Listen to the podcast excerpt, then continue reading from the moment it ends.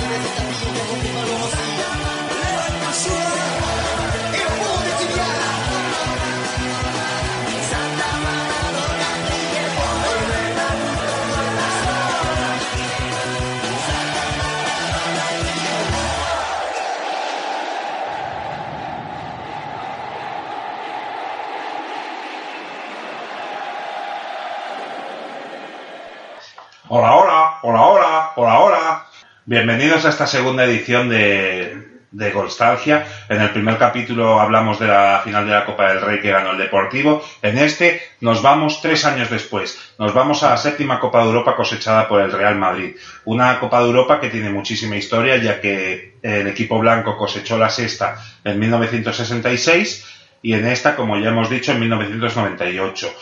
Pasaron 32 años de largo, un largo desierto para, para los merengues porque la buscaron con ahínco y cada año que ganaban la liga e iban a la Champions el objetivo era la séptima y por fin este año la consiguieron. Por eso el título del podcast es ¿Y el Madrid qué? ¿Otra vez campeón de Europa? No. También agradecer la gran acogida que ha tenido la primera edición, ya que la ha escuchado la ingente cantidad de 27 personas, más o menos, sí, sí, más o menos los mismos aficionados que van al campo del Getafe cada domingo a animar al equipo azulón. Así que, sin más dilación, aquí os dejamos. Muchísimas gracias y esperemos que os guste. ¡Comenzamos! Y dice que ese Mateo va vestido de Superman, persiguiendo a un ministro que está casado con una china. ¿Y Franco qué opina de esto? Ah, Leti, me dijo usted que Franco había muerto. Donde te lleve tu Montero hace mucho que no ha llegado nadie. ¿Y el Madrid qué? ¿Otra vez campeón de Europa? ¿No? Pues nos trasladamos con nuestra particular máquina del tiempo al verano de 1997.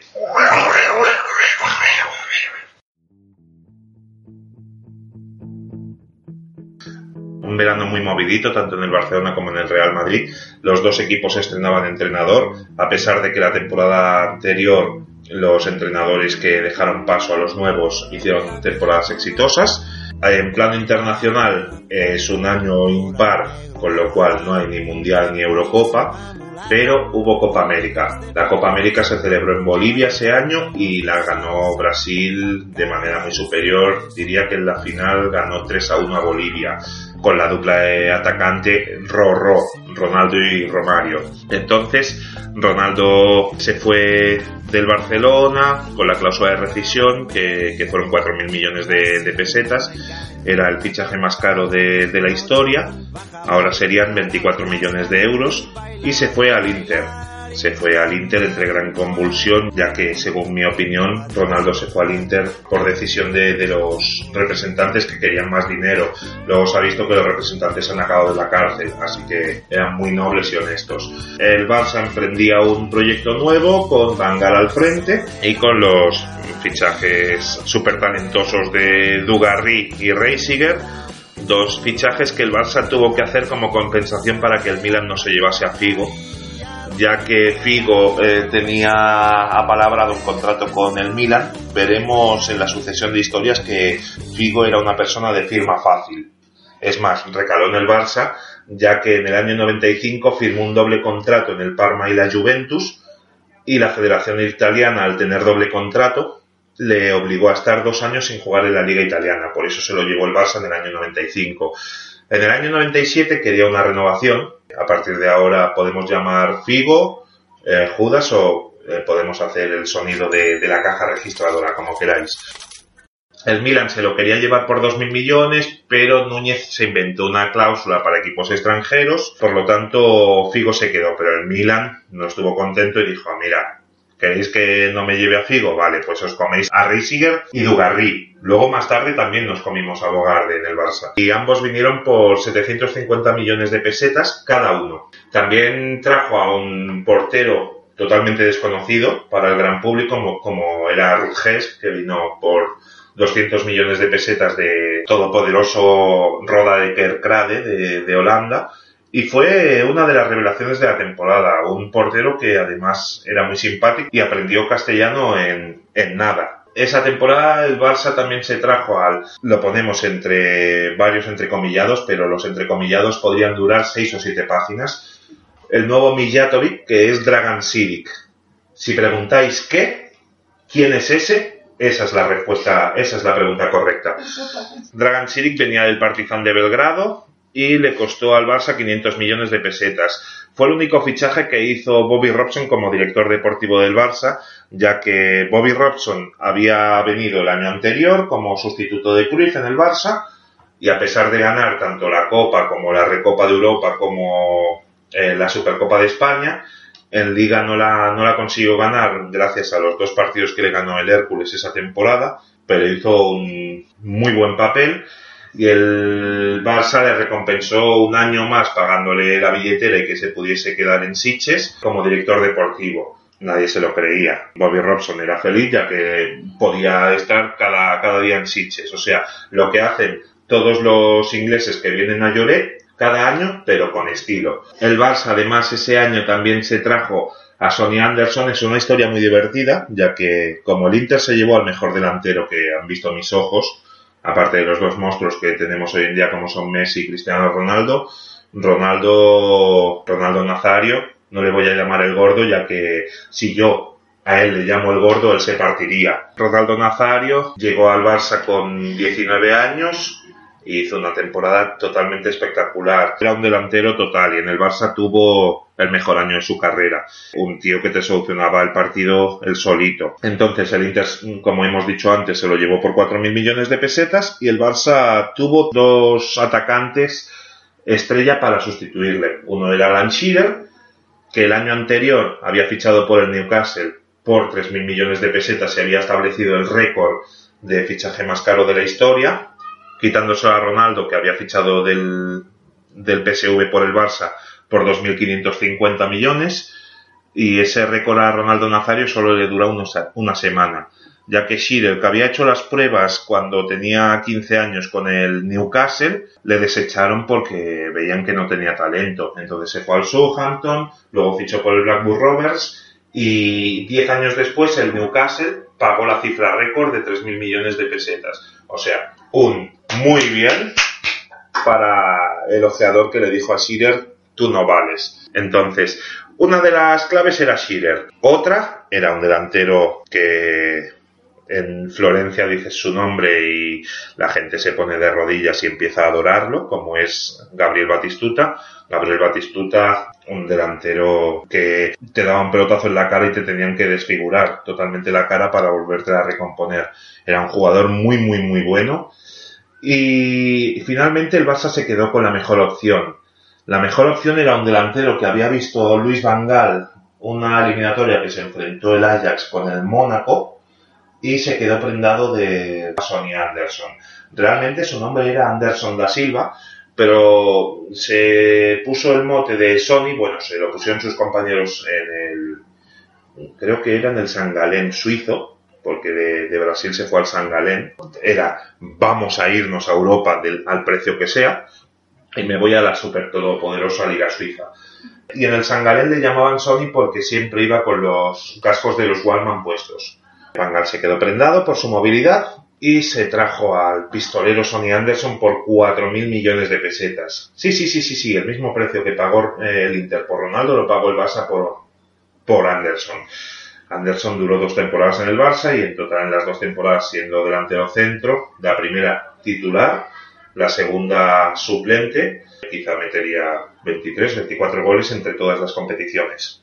Así que la elección del, del Barça fue en ese sentido se- desastrosa y te puede recordar un poco a la que hizo Terry Venables en el año 84 cuando Hugo Sánchez estaba esperando en el Hotel Juan Carlos I de Barcelona para firmar un contrato con el Barça y de repente Terry Venables dijo que no, que él conocía a un delantero que se llamaba Steve Archibald, era muy bueno. A Steve Archibald se le conoce principalmente en el Barça porque en los cuartos de final de la Copa de Europa de la 85-86 al Barça le toca emparejarse contra la Juventus de Turín, una Juventus de Turín que tenía a Boniek, a Platini, Laudrup, que era suplente, y en el partido de ida gana el Barça 1-0 con gol de Julio Alberto, y en el partido de vuelta empatan a 1 y el gol del Barça lo mete Steve Archibald con la oreja. Por eso principalmente se le conoce al escocés en el Barça. Actualmente reside aquí y se le puede ver por la diagonal con, con el Bicing.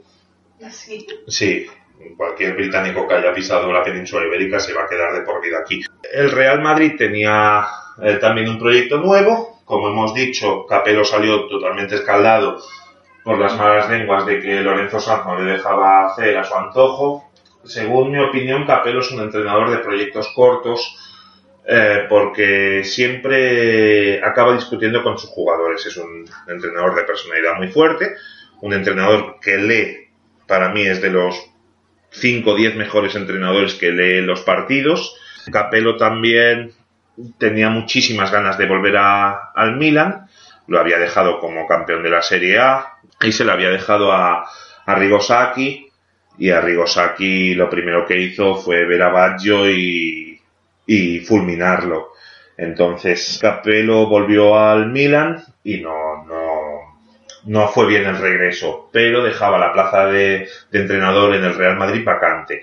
Así que el Madrid fichó a, a un viejo conocido de la Liga Española, que había entrenado anteriormente al Athletic de Bilbao y se había dado a conocer también en el Tenerife porque había hecho un juego alegre, un juego vistoso, eh, donde el Tenerife diría que la temporada 96-97 llegó hasta semifinales de, de la Copa UEFA, creo. Fichó a Jupp Heynckes y los jugadores que fichó esa temporada el, el Madrid fue repescó a Contreras de- del Rayo Vallecano. El Rayo Vallecano había bajado en la, en la promoción de descenso contra el Mallorca. Más que fichar, volvió a repescar a Dani García Lara. Dani García Lara venía del Zaragoza, donde no había hecho nada, y efectivamente en el Real Madrid tampoco hizo nada. Eh, pero es campeón de Europa. Es campeón de Europa como lo es Pinto. Entonces, Dani García Lara luego se fue al Mallorca, hizo un temporadón y vivió toda su vida de ese temporadón. Como Masío. Sí, e- exactamente. Repescó también a Jaime. Jaime era un central pelirrojo, español, y venía del Racing de Santander. Jaime para mí no era un jugador para, para el Real Madrid, pero simbólicamente entró en la final de la Copa Europa que narraremos a continuación. Trajo a Aitor Caranca, mucha gente lo conoce por ser el, el, el títere de, de Mourinho, pero como central era un buen central, lo, lo sacó de, del Athletic Club de Bilbao, o sea, hubo un intercambio. Vuelve, vuelve Rafael Corta sin cintura después de lo de Romario y nosotros os vendemos a Caranca. Caranca creo que le costó al Real Madrid mil millones de pesetas. Y para mí el, el gran fichaje de la temporada, un joven que, que venía de destacar en el Albacete, que lo había hecho bien en el Zaragoza, un joven de Sonseca que eh, para mí ha sido de los 5, 6, 7 mejores 9 que ha habido en España en los últimos 20, 25 años españoles, eh, como es Fernando Morientes. Fernando Morientes venía un poquito a ver qué, pasaba, pero se hizo con, con, la titularidad del Madrid en algunas ocasiones y cuando entraba en suplente era como Torian del Flo o Soljaer, un suplente que sabes que te iba a garantizar un gol o una ocasión muy, muy importante de gol. Y también fichó el, Real Madrid a Manolo Canaval. Manolo Canaval es un caso bastante especial. Pensad que la 96-97, uno de los fichajes estrella del Real Madrid fue Davor Zucker, que fichó por el Real Madrid a cambio de 600 millones de pesetas, lo que hoy serían 3,6 millones de euros. Un año después, el Madrid fichó a Manolo Canaval, que jugaba en el Mérida. El Mérida estaba en segunda división, eh, por 800 millones de pesetas, o sea, unos 4,8 4,8 millones de, euros sería hoy en día. Entonces, ¿qué le pasó a Manolo Canaval? Manolo Canaval había jugado en el Mérida, llegó a jugar un minuto en primera división con el Mérida en la 95-96 y en la 96-97 en segunda división, Antena 3 organizó un torneo de estos de final de temporada donde no le importan a nadie, y eh, un partido amistoso entre el campeón de la segunda división y el campeón de la primera, simplemente para que Antena 3 pudiese hacer caja y de paso el Mérida, ya que era el anfitrión, pues pudiese hacer un poquito de taquilla. En ese partido Fabio Capello se enamoró totalmente de Manolo Canaval y lo pidió, así que el Madrid le, complajo y, y lo fichó. ¿Qué pasó? Que Manolo Canaval llega al vestuario del Real Madrid del primer entrenamiento con su golf, como el que tenía en Mérida, y primer recibimiento, los jugadores se ríen de él por el coche que tiene. Segundo recibimiento, de que allí no está Fabio Capello y que Jules Heynckes le mira y dice, vale, aquí vas a jugar lo mismo que el portero suplente Oliver y Benji. Entonces, en el mercado de invierno, Manolo Canaval se, se fue a una cesión que diría que fue al Valladolid, luego se fue al Alavés, luego al Rayo, o sea, a lo mejor en el Real Madrid jugó en Liga 5 o 10 minutos si es que los llegó a jugar. Así que un fichaje totalmente buenísimo para, para el Real Madrid. Y luego en el mercado de, invierno llegaron Sabio. Sabio había delitado en los torneos veraniegos. Habíamos contado en el programa anterior que los torneos veraniegos, veraniegos que se jugaban en España eran muy importantes. Y Sabio delitó en algunos de ellos como podía ser el Teresa Herrera, como podía haber sido el Ciudad de Palma. Y Cristian Carembé, Carembé fue un jugador por el que se pelearon el Barça y el Madrid durante cerca de un año, un año y medio. Luego se vio que no, no era un jugador para pelearse ni entre el Tenerife y Las Palmas. Era un jugador de contención que, que podía asumir eh, algunas tareas en la creación, pero quizá en España habían 10 jugadores como él. Y el Madrid acabó fichando de la Sampdoria por 700, 800 millones de pesetas. Y las bajas que tuvo el Real Madrid ese año fueron, pues, Rafael Corta, como hemos comentado anteriormente, García Calvo, que se fue al, al Valladolid, Miquel Lasa, que también se fue a retirarse al Athletic Club de Bilbao, y Luis Milla, que, que se fue al, al, Valencia. El Madrid empezaba esa, esa temporada empezaba la pretemporada en Nyon, porque antiguamente el Barcelona hacía la pretemporada en Holanda y el Madrid la hacía en Suiza, en Nyon, y allí el Barcelona jugaba contra equipos de cuarta, quinta división holandesa, esos partidos que quedaban 0 a 18, y el Madrid más o menos hacía lo propio, contra equipos de la segunda, tercera división suiza. Hubo un año que coincidieron, diría que fue en el verano del 2001, donde Barça y Madrid tuvieron su cuartel de concentración de la pretemporada a, a 15 kilómetros el uno del otro. O sea, es lo más cerca que ha estado Barça y Madrid de un entendimiento. Y eh, aparte de, de sus partidos de preparación contra el, el Stade Lyonnais, el Lausanne, jugó el, el trofeo Antena 3, eh, que lo jugó en, en la Rosaleda y le ganó 2-1 al Ajax con goles de Zucker y Amavisca. Un Ajax que era la primera temporada post-Bangal y tenía el fichaje estrella de Michael Laudrup. También jugó el trofeo Ciutat de Palma, donde hemos dicho que Sabio sobresalió y ganó en la semifinal el Flamengo 3 a 0 al Madrid con un gol de Mauriño que no tengo el honor de conocer, otro de Lucio que luego estuvo en el Bayern Leverkusen, es más metió el gol del Bayern Leverkusen en la novena Copa de Europa del Madrid y uno de Sabio de penalti. Y en el tercer y cuarto puesto ganó el Madrid 5-1 al Vitoria de Bahía, con dos goles de Dani y dos de Rambo Petkovic. Y el gran fichaje estrella de esa temporada que parecía que iba a ser balón de oro hasta el 2036 fue Cristian Carembé. Cristian Carembé venía de la Sampdoria. Cristian Carembé se habían peleado por él tanto Barça como Madrid durante un año y medio. Carembé primero decía que quería ir al Barça, luego al Madrid o sea, toda la honestidad con la que puede contar un jugador de fútbol profesional. Y finalmente el Madrid pagó mil millones por él. Lo más curioso de Karen B, aparte de su primera media temporada, ya que vino en diciembre, fue su mujer. Con eso lo decimos todo. Pues metieron dos goles Dani y dos goles Petkovic. El otro que, que, lo metieron fue en propia puerta. Rambo Petkovic fue el primer fichaje que hizo Lorenzo Sanz como presidente y fue un fichaje que pasó sin pena ni gloria por Real Madrid, por Racing de Santander y Sevilla en las cesiones que, que hizo el Real Madrid con él. Se recuerda mucho porque el Madrid lo fichó a través de un vídeo donde metía muchísimos goles de falta y en su debut en el Bernabéu iba ganando el Madrid, creo que era 4-0 al, al Sevilla, creo. No estoy, no estoy seguro, y Petkovic debutó y había una falta como unos 25 metros de, portería y el Bernabéu empezó a gritar Petkovic, Petkovic, Petkovic para que la chutara él. Le dejaron la pelota y la, la, pelota aún la están buscando porque no la encuentran. Luego se fue a Brasil, que es muy raro que un serbio acabe jugando en la liga brasileña, pero el equipo al que le mete dos goles en el trofeo Ciudad de Palma en el tercer y cuarto puesto, el Vitoria de Bahía, que es el primer equipo donde estuvo Perkovic en Brasil, lo ha nombrado mejor jugador de la historia por delante de Bebeto. O Zikov eh, ha dicho que él es el digno merecedor de, la camiseta número 10.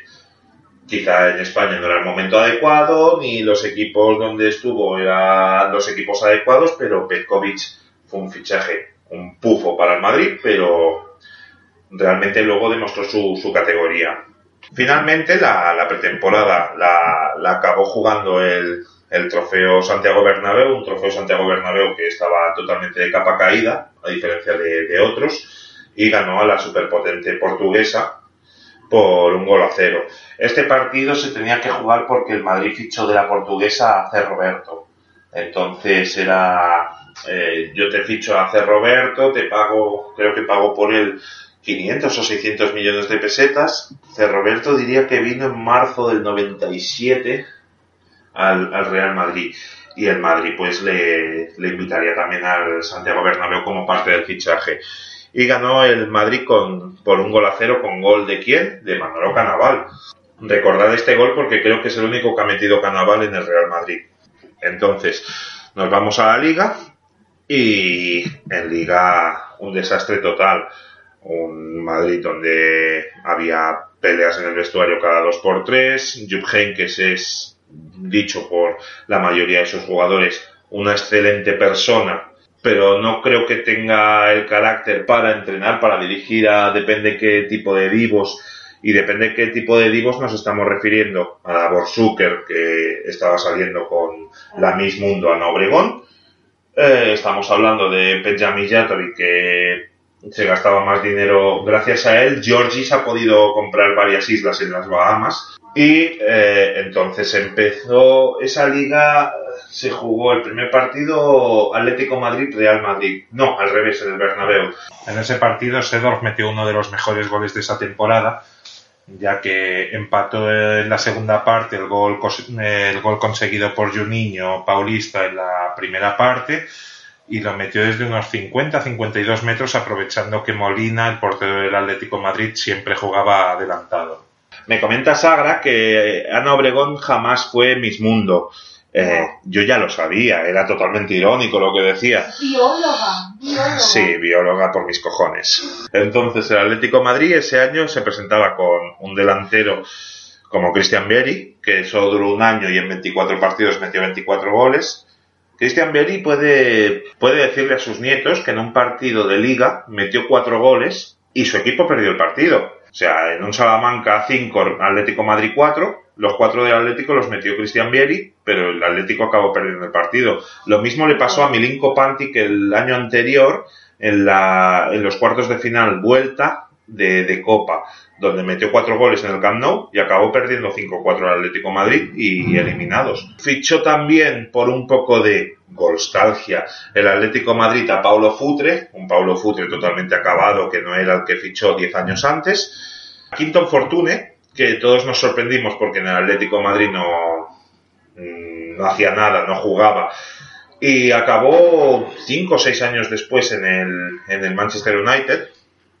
Avi Nimi, que era un israelí que prometía muchísimo, pero es un israelí que su representante judío hizo lo que los judíos llevan haciendo desde el siglo X, venderlo muy bien, porque realmente Jordi Lardín, que venía del español, venía... Jordi Lardín llevaba tres temporadas muy buenas con el español, lo fichó y entonces se fue al peor equipo que podía haber en Europa, un equipo donde iban jugadores talentosos que no sé si por el ambiente tenían un cementerio debajo del campo o cualquier, cualquier historia, pero los jugadores se volvían malos. José Mari, que lo fichó de, del Sevilla, eh, un Sevilla que debía dinero hasta, hasta la frutería Paco. Lo fichó de, del Sevilla. Fichó a Bogdanovic. Bogdanovic era un media punta, bueno, centrocampista, media punta, podía jugar de segunda punta también, que jugó mejor en los equipos en los que decidió el Atlético Madrid que en el propio Atlético de Madrid. Andrei Forascaleri, un jugador que ya antes del partido el árbitro le debía enseñar una tarjeta amarilla por si acaso. Jaro, que venía como segundo portero, y el fichaje estrella junto con, con Vieri, que era Juninho Paulista. Juninho Paulista se había dado a conocer en el año 95 por una copa que organizó Inglaterra con el sponsor de Umbro y en los que Brasil fue con una selección sub-23 para preparar los, los Juegos Olímpicos de Atlanta y Juninho Pernambucano lo hizo genial.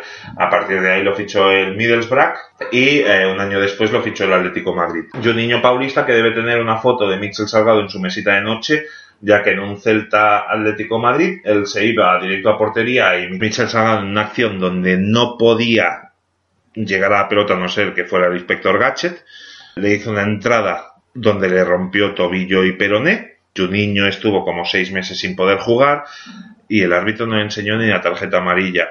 Así Michel Salgado se pudo ir acostumbrando a lo que serían luego sus años en el Real Madrid, ya que siempre hacía faltas y jamás, siempre estaba protestando y poquitas tarjetas amarillas le recuerdo. Me imagino que como el público español le quería mucho por su actuación en farmacia de guardia como el hijo mayor de Lourdes Cano, entonces por eso hacía lesiones a los jugadores para que luego pudiesen ir a la farmacia. Entonces nos situamos y en, Liga el Madrid empieza empatando en el Bernabéu contra Atlético Madrid en un partido donde continuando con mi gran labor de, de gurú futbolístico como ya demostré la semana anterior con Raúl pues esta os voy a demostrar una gran labor de gurú futbolístico otra vez y es vi el primer partido de Vieri en el Atlético y dije Madre mía, qué paquete. Pichichi de la Liga Española, fichaje más caro de la historia eh, al año siguiente. Otro gran acierto. Esa temporada también es bastante sonada por muchos partidos que, fue perdiendo el, el Madrid. Pero llegamos a noviembre y el primero de noviembre se juega Madrid-Barça. Los seguidores del Madrid lo recordarán por las tres butifarras que hizo Giovanni al meter el tercer gol. Los seguidores del Barça también lo recuerdan por eso. Y recuerdo sobre todo los, los periódicos deportivos del domingo. El domingo el As, el As o el Marca, no lo recuerdo bien, ganó el Barça 2 a 3 puso estas tres sobraron y pusieron las tres fotos donde Giovanni hacía la secuencia de las tres butifarras que hacía. En Cataluña se dice butifarra Al corte de al manga. corte de mangas.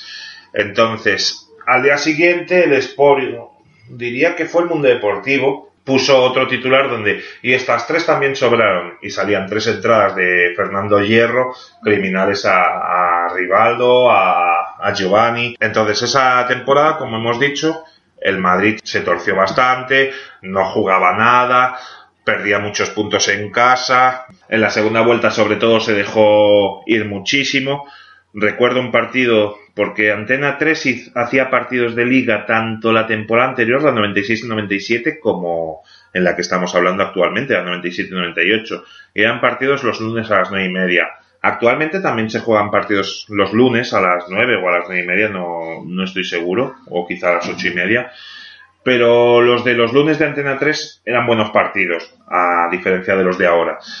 Entonces, en un partido de Antena 3, de estos de los lunes que estábamos comentando, el Valencia visitaba el Bernabéu, un Valencia totalmente roto. Había empezado la temporada con Valdano, pero diría que en los tres primeros partidos el Valencia había sacado cero puntos y encima en el tercer partido eh, Valdano puso a cuatro extracomunitarios en el campo a la vez y eso, eso acabó con la paciencia de Roch y acabó despidiendo a Valdano y se trajo a Claudio Ranieri. Ranieri. Hoy en día está en boca de todos ya que ha conseguido ganar la Premier con un equipo como hoy podría ser el Oviedo aquí y es un, es un hombre que, que vino como apagafuegos en el Valencia y se recuerda muy bien ya que el Valencia consiguió una Copa del Rey con él al año siguiente. Entonces, en este partido que nos estamos centrando pasó una anécdota bastante curiosa. Y es que el Madrid tuvo un penalti a favor y lo paró Zubizarreta. Yo he visto fútbol, pero vamos, he chupado más fútbol que teta. Con eso lo digo todo. Entonces, yo a Zubizarreta quizá en mi vida le he visto parar 3-4 penaltis, pero importante es ese. Le vi parar un penalti a Butragueño en la última jornada de la temporada 91 90-91. Eh, un partido donde el Madrid le hizo el pasillo al, al Barça en el Bernabéu. Recuerdo un penalti que paró Zubizarreta al Rayo Vallecano en la 93-94 con el partido 0-0 y que luego Iván Iglesias acabó marcando el 1-0. Y recuerdo este penalti. Y Zubizarreta jugó eh, a fútbol pues quizás hasta los 37-38 años y no recuerdo más penaltis parados. Esa temporada también fue la que en el debut de Sabio Bortolini. Sabio Bortolini se jugó ese año jornada, diría que el 3 de enero. El 3 de enero del 98 se jugó jornada y el Madrid visitaba el, el Benito Villamarín. Aún no le habían, aún no le habían cambiado el, el nombre a, a Ruiz de la Opera. Sabio entró en el minuto 73 por, por Guti y llevaba menos de un minuto en el campo y le hicieron una entrada criminal. Así que los, los defensas del Betis pues ya le fueron enseñando que era Europa. Y en la segunda vuelta, que se jugó el clásico, el Barça ganó muy fácil al, al Madrid por 3 a 0. Ese día recuerdo que había la moción de, de censura que había, había presentado un joven y delgado Joan Laporta a Josep Lluís Núñez como presidente del Barça. Entonces Núñez creo que ganó por un total de 64 a, un, a 36% de que Núñez debía quedarse. Núñez había ganado las últimas elecciones en julio del 97. Entonces, Joan Laporta dijo que era vergonzoso que un presidente que había sacado un 36% de gente que estaba totalmente en contra de su gestión siguiese quedándose. Qué gran ironía no soy ni nunista ni laportista, los dos me parecen unos piratones. Diez años después, en 2008, le, le presentaron una moción de censura a Laporta y la moción de censura en los estatutos del Barça dice que para que se haga válida debe haber un 66% de, de socios de los votantes que digan que el presidente debe abandonar el cargo. Entonces Laporta no abandonó el cargo porque tan solo se obtuvo un 62% y dijo que la gente le, le respaldaba. Luego ha salido como un presidente triunfante porque tuvo la puta potra de poner a Guardiola en el banquillo y ya sabemos todos lo que pasó. Entonces, eh, en ese clásico, el Barça ganó 3 a 0, muy fácil, aunque en la primera parte podía haber acabado 0-1, 0-2 si no hubiese sido por Gesp y los palos. Y los tres goles del, del Barça los metieron Anderson, Figo y Giovanni. Figo demostrando su amor incondicional a unos colores cuando metió el segundo gol y sacándose la camiseta, cogiéndose la camiseta y celebrándolo con toda la grada. Recuerdo que ese partido, tres días o cuatro antes, Bangal se había, se había roto una parte del pie y iba, iba con muletas. Y finalmente el Real Madrid llega a la última jornada con opciones de llegar a la Champions. Esa fue la primera temporada donde iba el campeón y el subcampeón de las ocho ligas más importantes de Europa.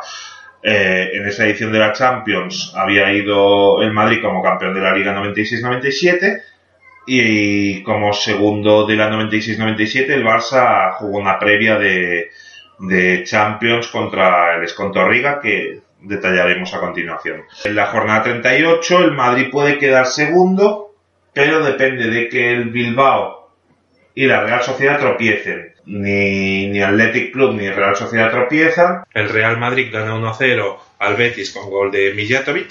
Y el Madrid acaba cuarto.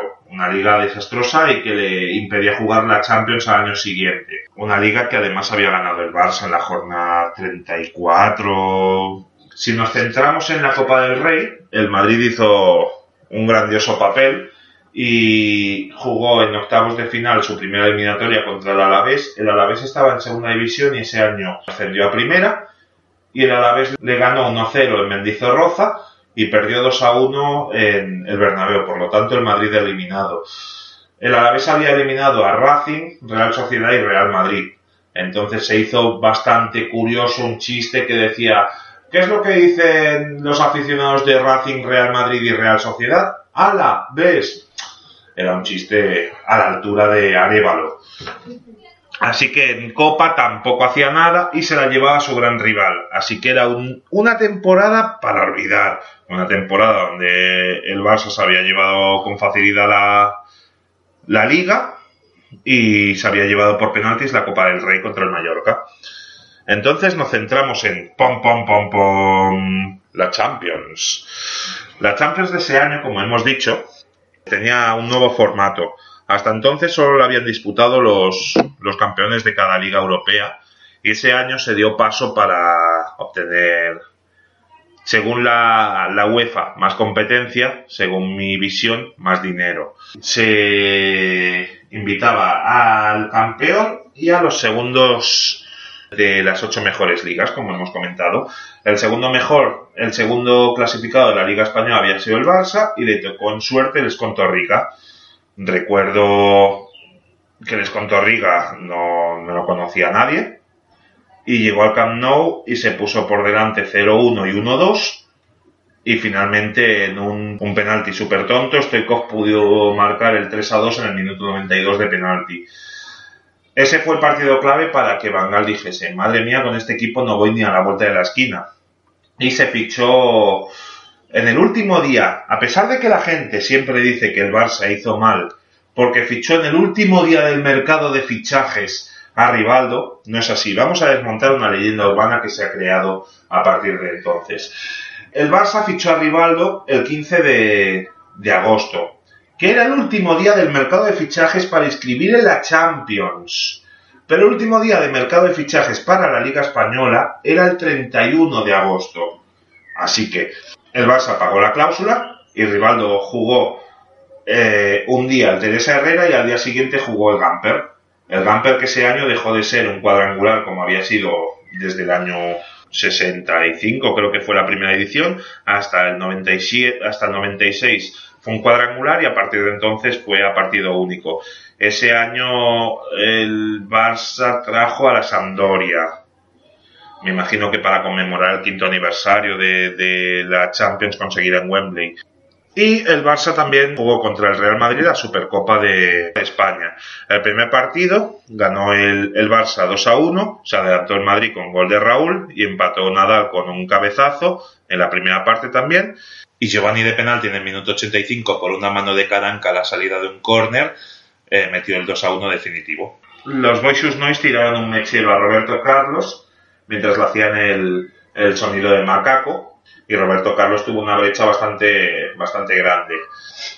Y en el partido de vuelta, un partido sin historia, donde el Madrid apabulló totalmente al Barça 4-1, con dos goles de Raúl, uno de Mijatovic y otro de Sedorf, y Giovanni acortó distancias. Si miramos la alineación de, de ese partido, el Madrid jugó el partido de vuelta con Cañizares. Cañizares empezó la temporada como portero titular pero al negarse a renovar, ya que ese era su último año de contrato, Lorenzo Sanz ordenó a Heinkes que no lo pusiera más. Así que a mitad de temporada volvió a jugar Ilner. Panucci, Panucci que tiene una historia que es bastante graciosa para él, para el resto es muy trágica. En invierno del 97, en el mercado de invierno, Capello necesita un lateral derecho, ya que había fichado secretario y secretario no servía ni para auxiliar de administración y eh, lo empapelaron. Duró cuatro meses en el, en el Real Madrid. Capello necesita un, un, lateral derecho y se fija en un jugador que ya conocía como era Cristian Panucci. Cristian Panucci ficha por el Real Madrid sobre todo porque allí vuelve a estar con Fabio Capello y va a coger el avión de Milán a Madrid. Pero se duerme, llega tarde y no, no puede coger ese, ese avión. El avión se estrelló con 171 muertos. O sea, el Madrid acaba de fichar a un ángel.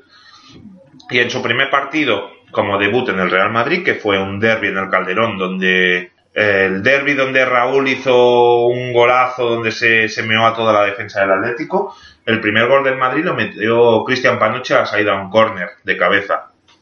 También jugaban con Hierro y Caranca en el centro de la defensa, Roberto Carlos en el lateral izquierdo, en el centro del campo con Sedorf, Guti, que fue sustituido por Super Jaime en el minuto 63, y. Roberto. Y arriba, pues juegan con Raúl, Mijatovic y Zucker. Zucker, que fue sustituido por Víctor. Víctor, que es ahora el entrenador. Bueno, a lo mejor cuando oigáis este podcast no, porque hay un polvorín en el vestuario del Deportivo impresionante y quizá ya no es el entrenador del Deport. Y hace Roberto lo, lo sustituyó Sanchís. Y el Barça jugó con Gesp, Ferré, Abelardo, Guardiola, Sergi, Amor, Reisiger, Giovanni, Rivaldo, Figo y Anderson. Y nos vamos a centrar en la Champions League. Como hemos dicho, el Barça pasó también la, la fase previa contra el desconto de Riga, eh, ganando de 0-1 en Riga con un gol de, de Sonny Anderson. Otras eliminatorias que son así destacadas de, la segunda ronda, el Parma, que había quedado segundo también como el Barça en, la liga anterior, eliminó al, intentaré decirlo lo mejor que pueda, Witset Lotz. El Feyenoord eliminó al Jaspori de, Finlandia, el Newcastle eliminó al Croacia de Zagreb. El Croacia de Zagreb actualmente es el Dinamo de Zagreb, pero eh, tras la guerra de los Balcanes que dio la independencia a la nación croata, eh, se le puso como referencia al nacionalismo croata que había derrotado a los serbios, eh, Croacia de Zagreb. Pero años después los aficionados pidieron cambiarlo por el nombre que había sido siempre, Dinamo. El Paris Saint Germain eliminó al Steaua de Bucarest, el Sporting de Lisboa eliminó al Beitar de Jerusalén, el Bayer Leverkusen al Dinamo de Tbilisi. Y se formaron seis grupos de cuatro equipos cada uno. Las reglas era, se clasificaba el mejor de cada grupo y los dos mejores segundos. Y en el grupo A, que estaba compuesto por Borussia Dortmund, Borussia Dortmund era el campeón de, del año anterior, que había ganado en la final por 3 a 1 a la Juventus de Turín. El Borussia Dortmund, el Parma, el Sparta de Praga y el Galatasaray. En el grupo B estaba formado por el Manchester United, la Juventus, el Feyenoord y el Kosice esloveno. Era un grupo bastante duro. El grupo C, por el Dinamo de Kiev, el PSV Eindhoven, el Newcastle y el Barça. El grupo D, Real Madrid, el Rosenborg noruego, el Olympiacos griego y el Porto portugués. Os fijáis y casi siempre le tocan los mismos a- al Real Madrid. No, no es algo que ahora digas, ah, le ha tocado en cuartos de final Wolfsburgo. No, no, no. Yo no recuerdo grupos súper difíciles al Madrid, excepto un par o tres de veces. En el grupo E estuvo el Bayern de Múnich, el Paris Saint Germain, el Besiktas y el Göteborg. Y en el F, el Mónaco, el Bayer Leverkusen, el Sporting de Lisboa y el Lierse. Entonces se jugaron los seis partidos de grupo y en el grupo del Madrid, el Madrid lo solventó con bastante facilidad, ya que eh, el primer partido le enfrentaba al Rosenborg noruego y ganó 4-1 con un gol de Panucci, uno de C. Roberto, otro de Raúl y otro de Morientes y por parte del Rosenborg metió Jacobsen. Fue a Portugal a jugar contra el Porto en Das Santas, porque ah, como Portugal aún no había hecho eh, la, Eurocopa del 2004, el estadio de Oporto no era do Dragao, era Das Santas. Y ganó el Madrid 0-2 con goles de Hierro y Raúl. Le visitaba el Olympiacos. El Olympiacos comparado con el Olympiacos de los 90, ahora mismo es eh, el Dream Team. El Olympiacos en los años 90 era un equipo que se clasificaba para Champions porque en Grecia juegas contra Frutería Constantinos. Entonces eh, ganó el Madrid 5-1. Se adelantó el, Olympiacos con un 0-1, gol de Davizas, jugador que, peruano que luego estuvo en el Newcastle. Pero el Madrid remontó con dos goles de Zucker, uno de Moriente, Roberto Carlos y Víctor. En el partido cuarto, el Madrid iba al campo del Olympiacos y empataba 0-0. También he de decir que a pesar de que los equipos griegos en los 90 no eran buenos, ganar en su campo era algo de lo que presumir, porque eran verdaderos infiernos donde eh, campos turcos, campos griegos, incluso el pequeño Maracana en Belgrado, eran campos donde era muy difícil ganar. Yo recuerdo un Galatasaray Barça de la temporada 93-94, donde quedaron 0-0 y el árbitro pitó el descanso y Laudrup se, se fue solo y metió gol. Entonces Laudrup lo celebró y el árbitro dijo que no, que no, que no era gol, que es que él había pitado el descanso. Imaginaros el bullicio de la gente para que un jugador no escuchase el silbido del árbitro. Y Laudrup no era un jugador cuentista. En el partido quinto, un Madrid bajo la nieve, en la primera convocatoria de Iker Casillas, que él siempre lo cuenta como que estaba en el instituto estudiando a saber qué. El Rosenborg ganó 2 a 0 al Madrid con goles de Strand y Bradback. Y en el último partido el Madrid se jugaba a clasificarse eh, porque estaba empatado a puntos con el Rosenborg y si ganaba el, Madrid, el Madrid estaba clasificado. Y le visitó el, el Oporto y el Madrid ganó eh, 4-0 con goles de Hierro, dos de Zucker y uno de Roberto Carlos. Así que se plantaba en cuartos de final de la, de la Copa Europa y veamos cómo habían quedado los otros grupos. En el primer grupo había pasado el Borussia Dortmund muy cómodamente, ganando cinco partidos y tan solo perdiendo uno, y se había quedado eliminado, por ejemplo, el Parma. Ahora decís el Parma y sí, está en cuarta o quinta división italiana, pero el Parma en los años 90 era, una, era un equipo con muchísimo talento, muchísimo dinero, ya que venía avalado por la empresa de, leche y de quesos Parmalat, y tenía muchísimo talento. Eh, Tenía que sea Brolin, que sea Asprilla. Bueno, Asprilla ese año estaba en el Newcastle y los aficionados del Barça lo saben bien. Pero te- tenían un verdadero equipazo.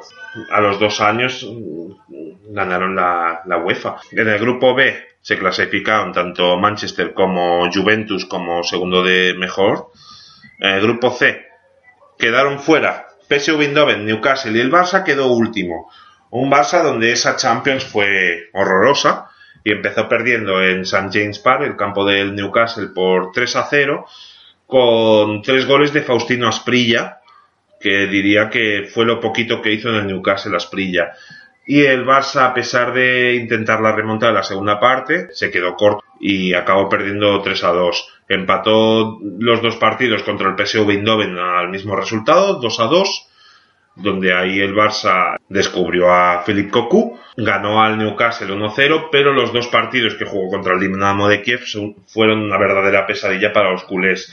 Tanto el 3-0 donde ganó el Dinamo de Kiev en Kiev, como el 0-4 que ganó el Dinamo en Barcelona. Esa fue la gran carta de presentación de, de Shevchenko a ojos del fútbol mundial y la gran carta de despedida que hizo Víctor Bahía para los aficionados culés, ya que de los cuatro goles en tres se podía haber hecho un poco más. Como hemos dicho, el Madrid también se clasificó y el Bayern de Múnich en el, grupo E dejando fuera al Paris Saint Germain. Y en el grupo F, tanto el Mónaco como el Bayern Leverkusen. Y los cuartos de final de la competición deparó estas eliminatorias. El Bayern Leverkusen se enfrentó al Real Madrid, el Bayern de Múnich se enfrentó al Borussia Dortmund, la Juventus al Dinamo de Kiev y el Mónaco al Manchester United. En la eliminatoria de la Juventus contra el Dinamo de Kiev, en el partido de ida jugado en Dele Alpi, el Dinamo de Kiev se adelantó por 0-1 gol de Gusin y empató Pipo Inzaghi en el minuto 69. Entonces todo dejaba bastante abierta para el partido de vuelta, donde la Juventus destrozó literalmente al, al Dinamo de Kiev y le ganó un gol a cuatro, con tres goles de Pipo Inzaghi y uno de Del Piero. La segunda eliminatoria, la del Bayern de Múnich contra el Borussia Dortmund en el partido de ida jugado en el Estadio Olímpico de Múnich, ganó eh, empataron a cero y en la vuelta se jugó la prórroga y ganó el Borussia Dortmund 1-0 con gol de Chapuisat en el minuto 109. La tercera eliminatoria, Mónaco contra el Manchester United, empataron 0-0 en el Principado Monegasco y en la vuelta el Mónaco se clasificó por los goles en campo contrario, ya que se adelantó con un gol del jovencísimo David Trezeguet y empató Solskjaer, pero no, le valió para pasar a semifinales. Pues el Bayer Leverkusen fue el que le tocó en suerte a, al Real Madrid en cuartos de final con la ida en Leverkusen. Eh, un Bayer Leverkusen eh, que tenía a, Emerson, pero su, gran estrella era un delantero que ya estaba entrado en años, era Kirsten, pero era un delantero rematador, que todo lo que le centraban él lo remataba y, metía bastantes goles. Se adelantó el Bayer Leverkusen con gol de Beinlich en el minuto 17 y aquí entra la suerte de Karembe. Karembe, que no hizo nada en liga, pero en Champions fue un talismán, como dos años después lo sería en Elka. Eh, metió el 1-1 con un gol de, de en el minuto 73. Y en cuartos de final, jugados en el Bernabéu el 18 de marzo, ganó el Madrid 3 0 con goles de Karembe, Morientes y Hierro. Así que el Madrid accedía a semifinales, pues diría que desde el año 88 que le eliminó el PSV Eindhoven, el Madrid no había accedido a finales de la, de la Champions League. Y accedía a semifinales, como hemos dicho, después de 10 años. Entonces llegamos a las semifinales donde en teoría están los cuatro mejores equipos de Europa. Primero vamos a narrar la otra, la otra semifinal que enfrentaba la Juventus de Turín contra el Mónaco. Y a pesar de que el Mónaco no era un equipo principiante en semifinales de Champions, pecaron la, la inexperiencia, ya que solo había llegado en el año 94 cuando se enfrentó al Milan en semifinales a partido único en San Siro, donde ganó el Milan por 3 a 0.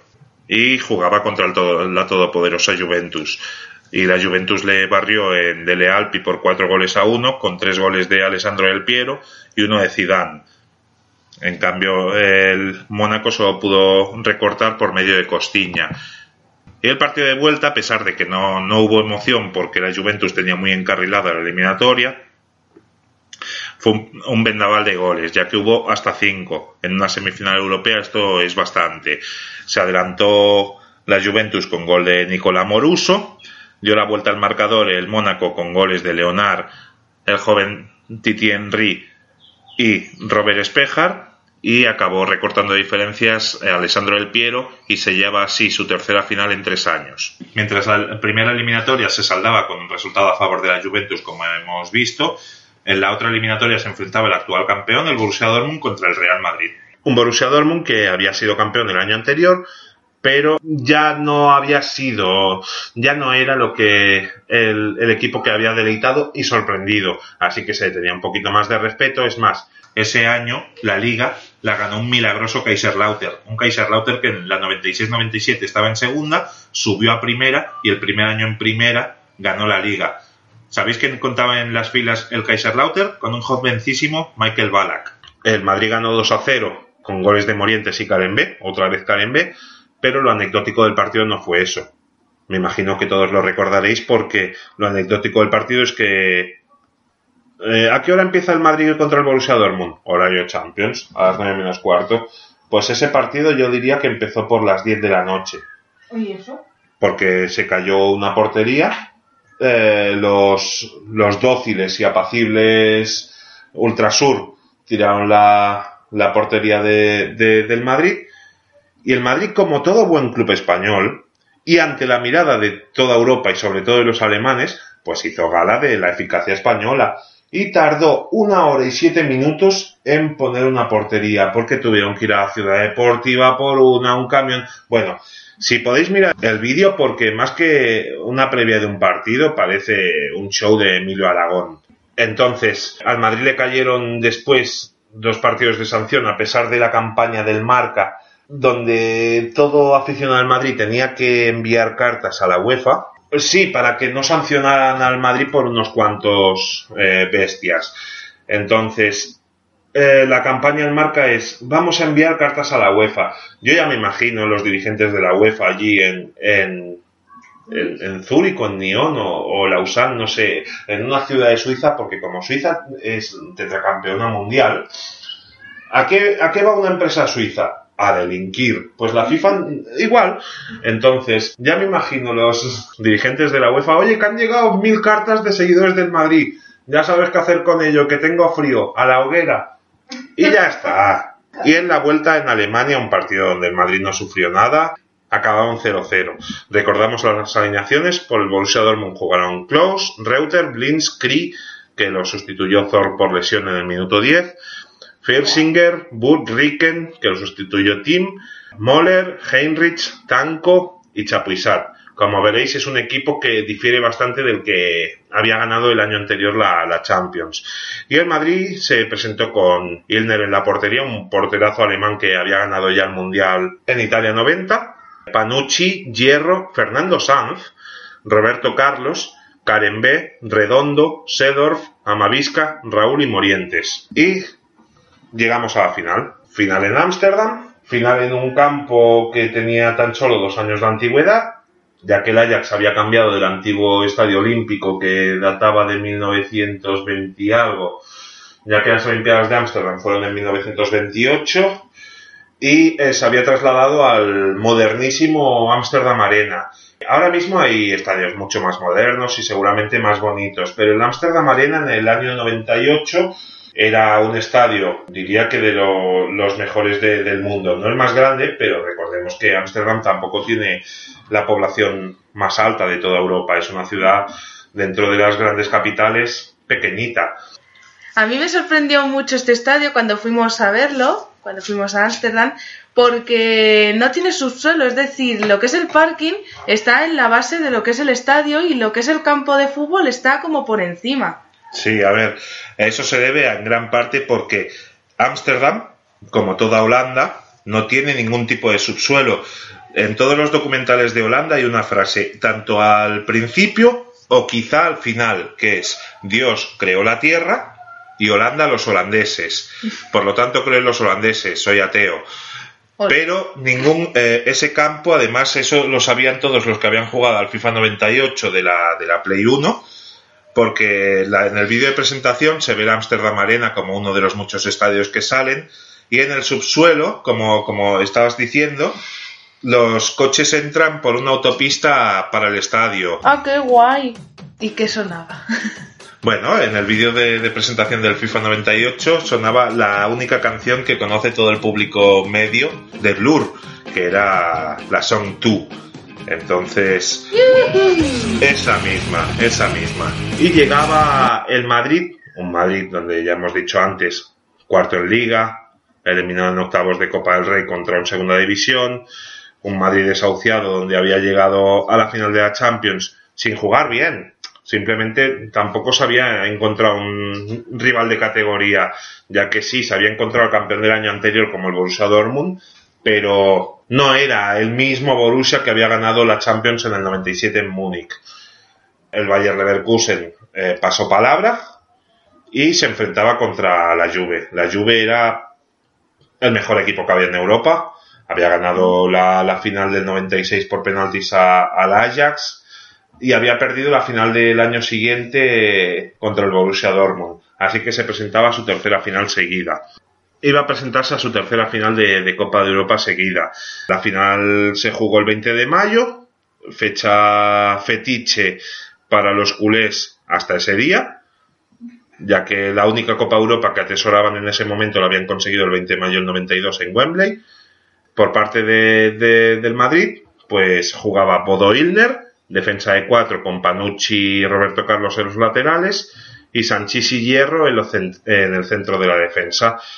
Sanchís, que su padre hasta esa final de Copa Europa siempre le chinchaba, ya que el padre de, de Manuel Sanchís, o sea, Manuel Sanchís senior, había ganado la, última Copa Europa que había ganado el Madrid, la sexta, la, la Copa Europa de los Yeyes.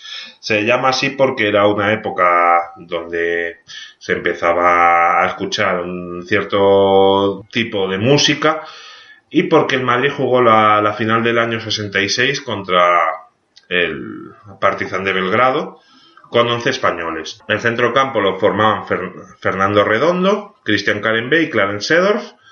Y arriba Raúl, Mijatovic y Morientes que ya había desbancado a Zucker de, la titularidad.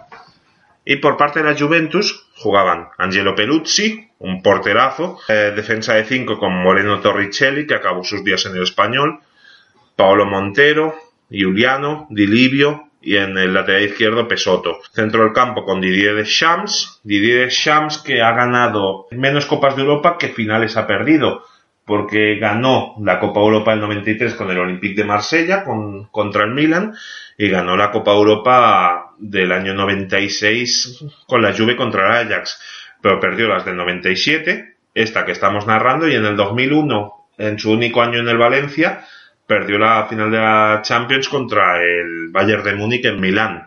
Y Zinedine Zidane. Zinedine Zidane era un hombre que ya se estaba empezando a considerar gafe, ya que en la 95-96 Zinedine Zidane se da a conocer en toda Europa con ese Girondins de Burdeos que elimina al Milan en cuartos de, de final de la UEFA con tres goles de Dugarry y se planta en la final y pierde el Girondins de Burdeos contra el Bayern de Múnich. Entonces Zinedine Zidane tenía una final jugada, una final perdida. En el año 96, después de que Cruyff lo despidieran del Barça y Zidane dijera que quería jugar en el Barça, lo ficha la Juve.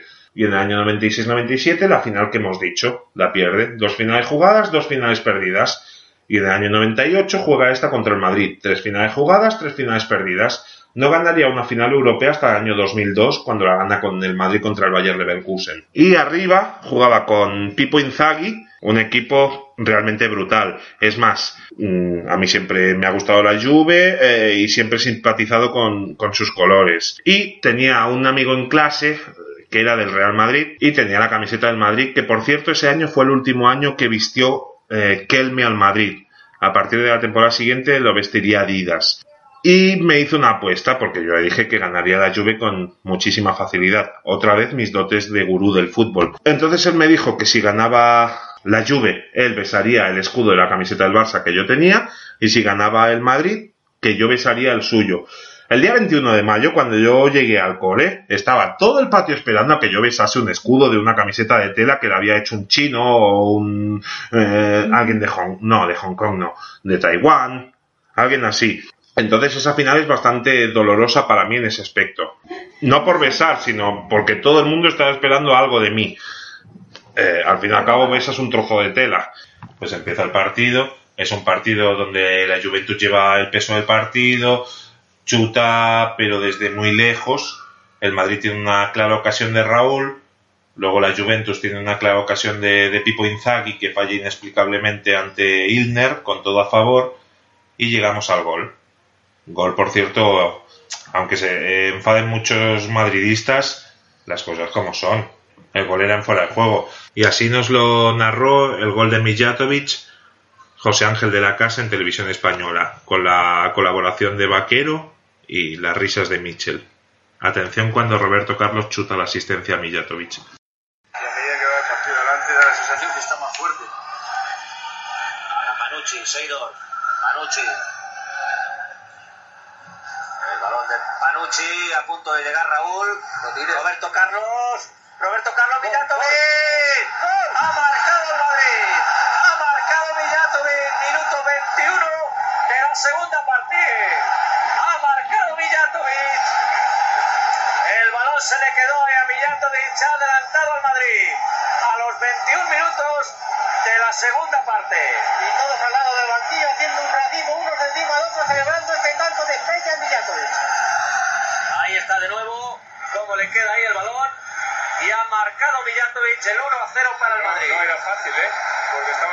se hubiera tirado a ras del suelo, seguramente se lo hubiera sacado.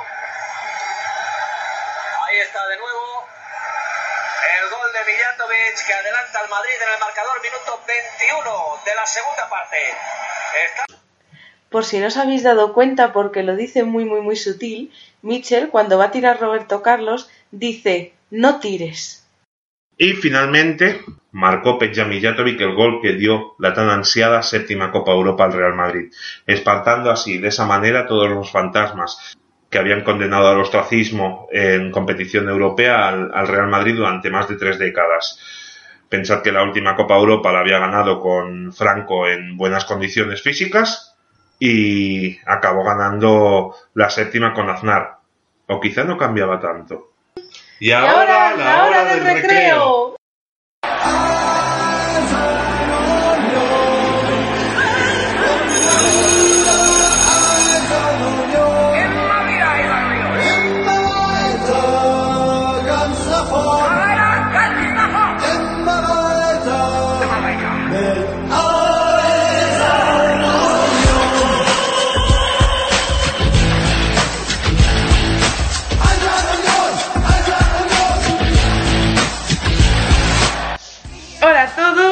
Bienvenidos al jugador misterioso. Como pensábamos que iba a ocurrir y por eso contratamos a 25 becarios, eh, pues no hemos tenido respuesta al jugador misterioso de la semana pasada. Así que lo que vamos a hacer es dejar una semana, bueno, dos semanas más de, de margen, porque vamos a grabar un, un programa cada 15 días. Sí, quincenal.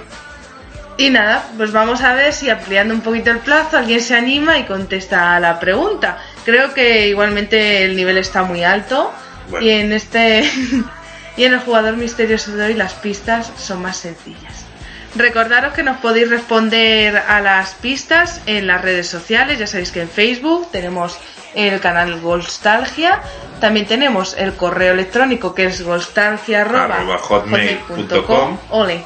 Y en Twitter arroba Golstalgia. O por aquí abajo podéis dejar un comentario que también se puede hacer a través de iBox. Sí, y enviad correos, porque yo he estado mirando.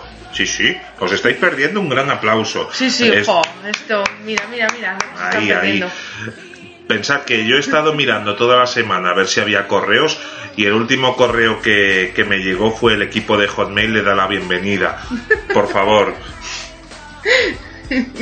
De todas maneras, vamos a ver si en este segundo programa se anima más gente, porque tenemos un nuevo jugador misterioso. Vamos a comenzar con las pistas. Pista número uno. Nació el mismo año que se fundó el Fútbol Club Barcelona. Ya da un dato muy concreto. Mm. O sea que ya no está entre nosotros, al menos de forma física.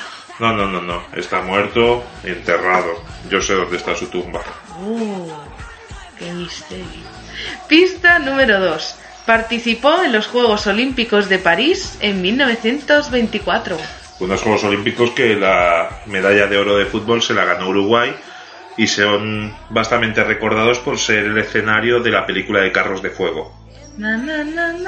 Ahí, ahí.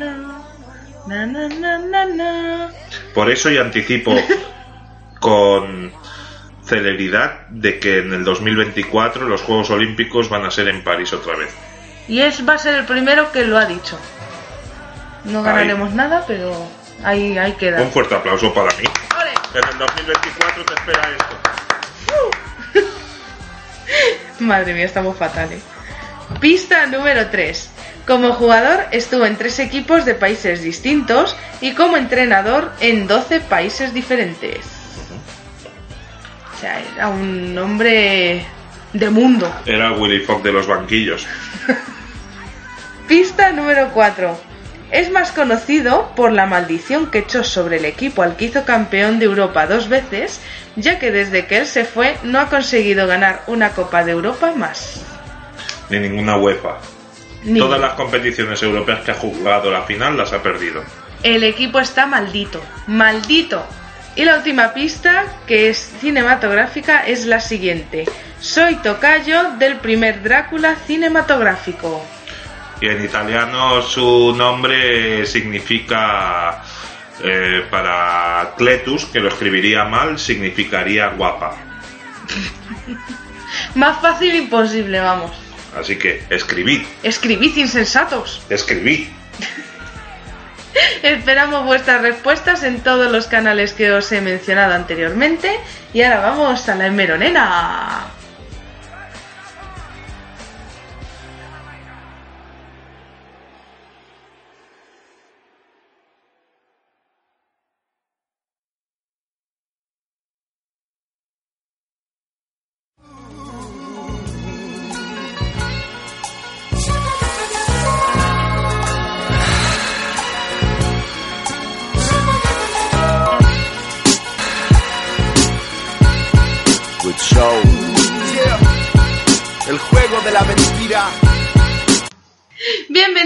A la Hemeronena. Vamos a hacer un repaso por la parrilla de televisión del día 20 de mayo de 1998. ¿Qué es lo que echaban en la tele ese día antes del partido, cuando estaba el partido y después del partido? Volvemos a reconocer otra vez el agradecimiento a el mundo deportivo por su extensa hemeroteca. Grande mundo deportivo. Bueno, sigamos. Así que vamos a empezar con televisión española, la 1. A las 9 y 10 teníamos los desayunos de televisión española. ¿A que no sabéis quién era el invitado de ese día? Lorenzo Sanz, presidente del Real Madrid. Porque lo más importante que pasaba en España por aquella época donde se liberalizaba el suelo era el Madrid campeón de Europa. Pero claro, como ahora. Sí, sí, el, el fútbol, ha sido todo. siempre un gran opio. Exacto. Vale, muy bien. Luego comenzaban una serie de programas para hipocondríacos, como podían ser Saber Vivir, con Manuel Torreiglesias. Luego, Así son las cosas, con Manuel Jiménez. Creo que le sustituyó. Es verdad, eres policía. Sí. Y luego ya a la 1 y 25 para rematar ya la mañana teníamos la botica de la abuela. Hostia. Con, mira, pues eh, primero te cuentan la enfermedad que puedes tener y luego te dicen los remedios naturales de la yaya. Sería como lo del chumar y alfaro. pero- Bueno, al fin y al cabo, la 1 es una televisión pública y se ha de especializar en dar servicio al ciudadano. Sí, eso es verdad. Tienes razón. A las dos y media, corazón de primavera. Eso con la. Aniga Artiburu. Pero a las seis se echaban Digan lo que digan, que lo presentaba Jaime Bores. El tema principal es cómo afrontar la menopausia. Vamos. Yo creo Vaya que ahí día. tendríamos que ir todos los hombres para cuando nuestras mujeres han cumplido o cumplirán la edad de la menopausia para saber cómo aguantar esos años hasta el día de tu muerte. La menopausia, ese gran desconocido.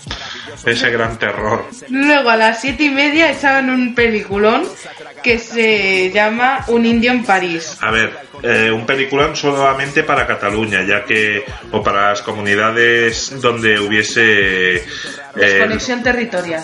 Claro, porque TV3 ya echaba la, la final de la Champions. Entonces, para no tener dos canales que hicieran exactamente lo mismo, pues la uno eh, hacía en Cataluña un indio en París. Muy bien. Y luego a las once y cuarto, que es la película así que destacan aquí, es la de Ruta Suicida, dirigida por Clint Eastwood e interpretada también por Clint Eastwood, obviamente. Del año 77. Sí.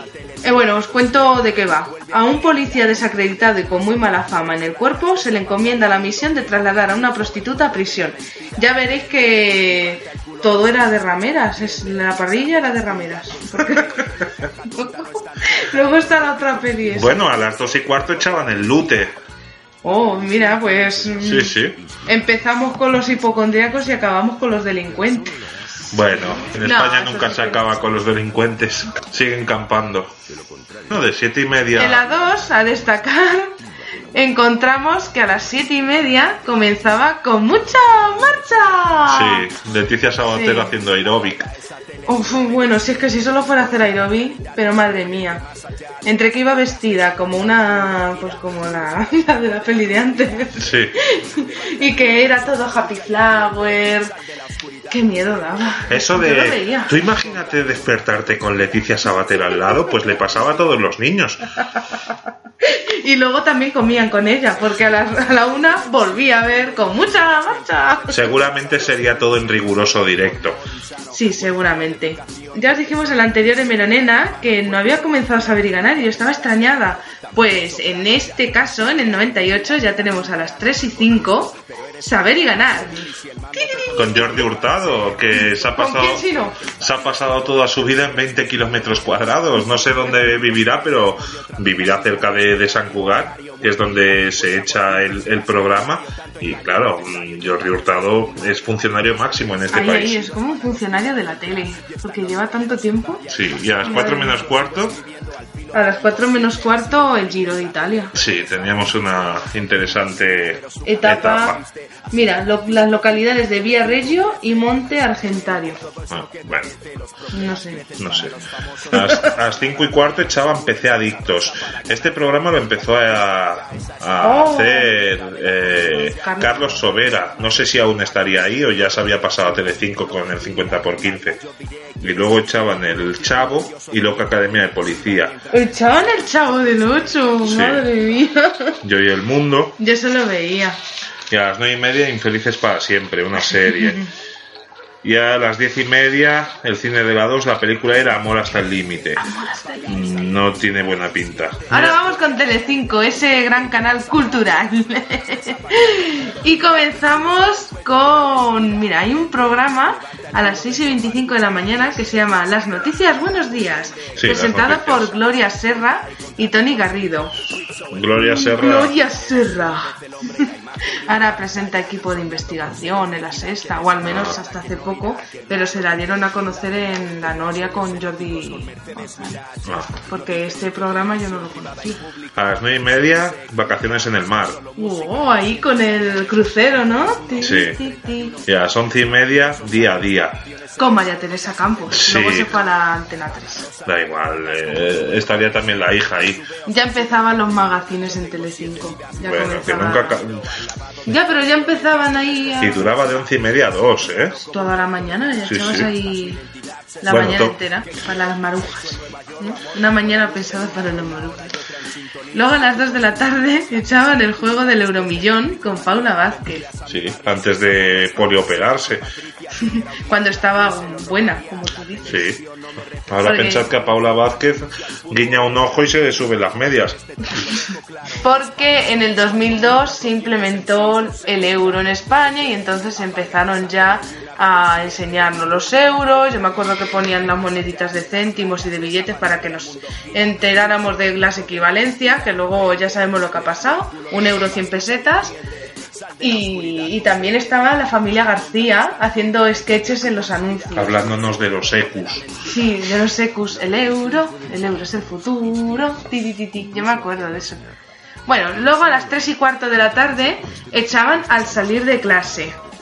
Esa serie que ha sido como una especie de masía, por así decirlo, de una, un gran número de actores que siguen todavía en, en activo, como puede ser Aitana Sánchez Gijón, Elsa Pataki, Alejo Sauras, entre otros. Pero Aitana Sánchez Gijón ahí ya llevaba un amplio repertorio, me imagino. Ah, pues no sé. A las seis y ¿qué media? Ana, presentada por Ana García Lozano. Esto, si no recuerdo mal, era una especie de programa tipo el diario de Patricia, en el que iban pues personas anónimas a contar pues si el tema del día era yo que sé la menopausia pues iban a hablar pues mujeres de la menopausia o yo que sé pues algo así Hombres que tenían que soportarla. por cualquier cosa A las 8 el súper. Historias de todos los días. Uh, Mike recoge sus cosas del despacho capítulo que no nos podíamos perder porque ostras Bueno, a las 10 menos 25, querido maestro, que lo hacía. ¿Cómo se llama el ladrón este? El Lute. Ah, no, Antonio Alcántara. ¿Cómo y se Manol llama? Arias Pues lo hacía el ladrón. Eh, y a las 11, Crónicas Marcianas, presentado por Javier Sardá. Los invitados de ese día son José Luis Perales y Cristina Sánchez. Uh, pues está bastante interesante y recordar que a las 11 ya lo consideraban el late night por Sí. esa época. Sí. Fijaos lo que ha cambiado la cosa. Que ahora no nos acostamos nunca. En TV3 TV3. Echaban durante la mañana varios matinales de, de informativos. Mm, que los llamaban Buen día, Cataluña. Sí. A las 12 y 20, Bonanza. Tan, tan, tan,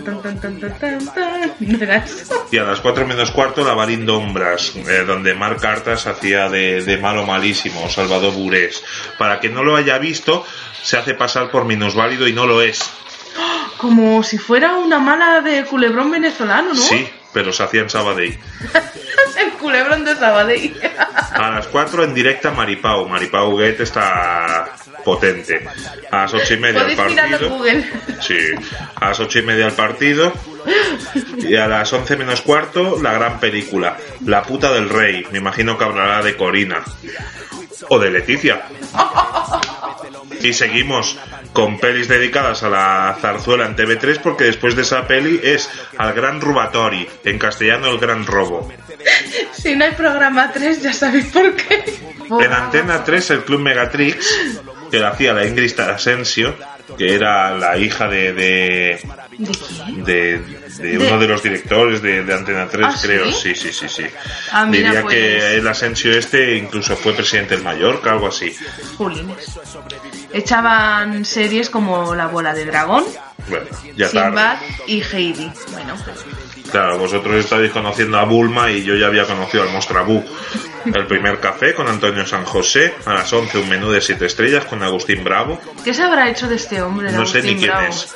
Bueno, que era un presentador muy conocido en los 90 y que ahora yo no sé qué es lo que estará haciendo por su vida. A las 12 la familia Hogan, Ni idea. a la 1 el coche fantástico. Michael, ¿dónde estás, Michael? A las 2 cosas de marciano, o sea, una serie que lo mejor que pudieron hacer con ella es esperar a que llegue a las dos y media y entonces empezabas a valorar a Steve Urkel. Oh. Aquí sí que estaba Steve Urkel, cosas de casa. A las 4 menos 20, extra rosa. Sí, que lo presentaban Rosa Villacastín y Ana Rosa Quintana. Otra que no ha pasado nunca por el cirujano. No, no, no, para nada. Y me parece a mí que este programa acabó bastante mal porque las dos se pelearon. A las 5 y media, marea alta. A las 6 y 25, Los Simpson. 7 menos 5, de 3 en 3 con Goyo González, ni idea. Goyo González está presentando ahora en Telemadrid Cifras y Letras. Ah, ¿es ese? Sí, Ah, ese es. vale. Y luego teníamos otra ración de David Hasselhoff porque a las siete y media estaban los vigilantes de la playa. Qué bien, ¿eh? Ahí. Y a, y a las 8 y 25, Impacto TV con Carlos García Hirschfield. Yo recuerdo cuando salía la cuña de mandar los vídeos que te los venían a recoger a casa. Pero si te fijas todos los vídeos, salía la fecha donde se grababa y salía 91, 92, 90. Algo reciente. Sí, Sí. nos estaban dando vomitado de otras casas, nos lo daban en directo y a- en prime time. Y bueno, así a destacar de la noche de Antena 3, yo creo que lo más destacable es que a la 1.25 había un, un noticias, una edición de noticias Sí. bastante seguida porque lo presentaba José María Carrascal. Bueno, José María Carrascal siempre ha sido conocido por las corbatas que llevaba, a la cual pues... Bueno, era, fea. era, era buen periodista, era muy buen periodista. pero no sé si confiaba más en su estilista que en el mismo, porque se le conoció más por, por su estilismo corbatas. de las corbatas que por su periodismo, que era un buen periodismo. Yo no sé si habría gente que estaba esperando al programa, a las noticias, para ver qué corbata sacaba. Bueno, me gustaría ver el grado de alcohol en sangre que llevaban a esa hora. Si tú esperas a esa hora para ver solo la corbata, es que tu vida, a ver, Puedes trabajar de noche. En Canal 33 no hacían nada reseñable aparte del Cut Super 3. Y en Canal Now, por si hay algún oyente valenciano, ya lo dijimos, en Canal Now a las 9 y media tenemos un especial Nino Bravo. Porque era valenciano, Nino Bravo. Ah, no lo sabía. Y a las 10 y media, eh, cine Black Rain. Un policía de Nueva York que entrega a la policía japonesa a un mafioso. ¡Uh! oh, ¡Qué película! Sí. Si eras de un equipo como el Valencia o como el Barça, ese día era un buen día para ver Black Rain, porque al día siguiente todo sería Black. Y hasta aquí la Hemeronena y el programa de hoy. Espero que os haya gustado mucho y nos vemos y nos vemos en el siguiente. Muchas gracias por estar ahí. Que vaya muy bien. ¡Adiós!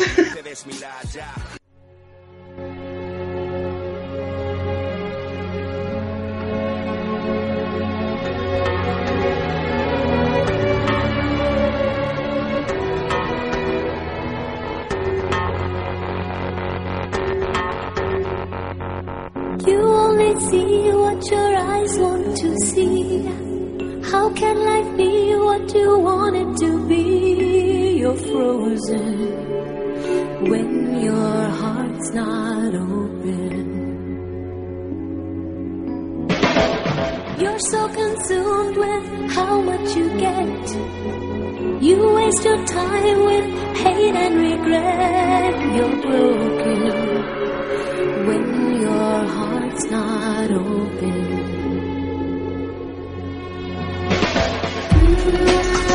Mm-hmm.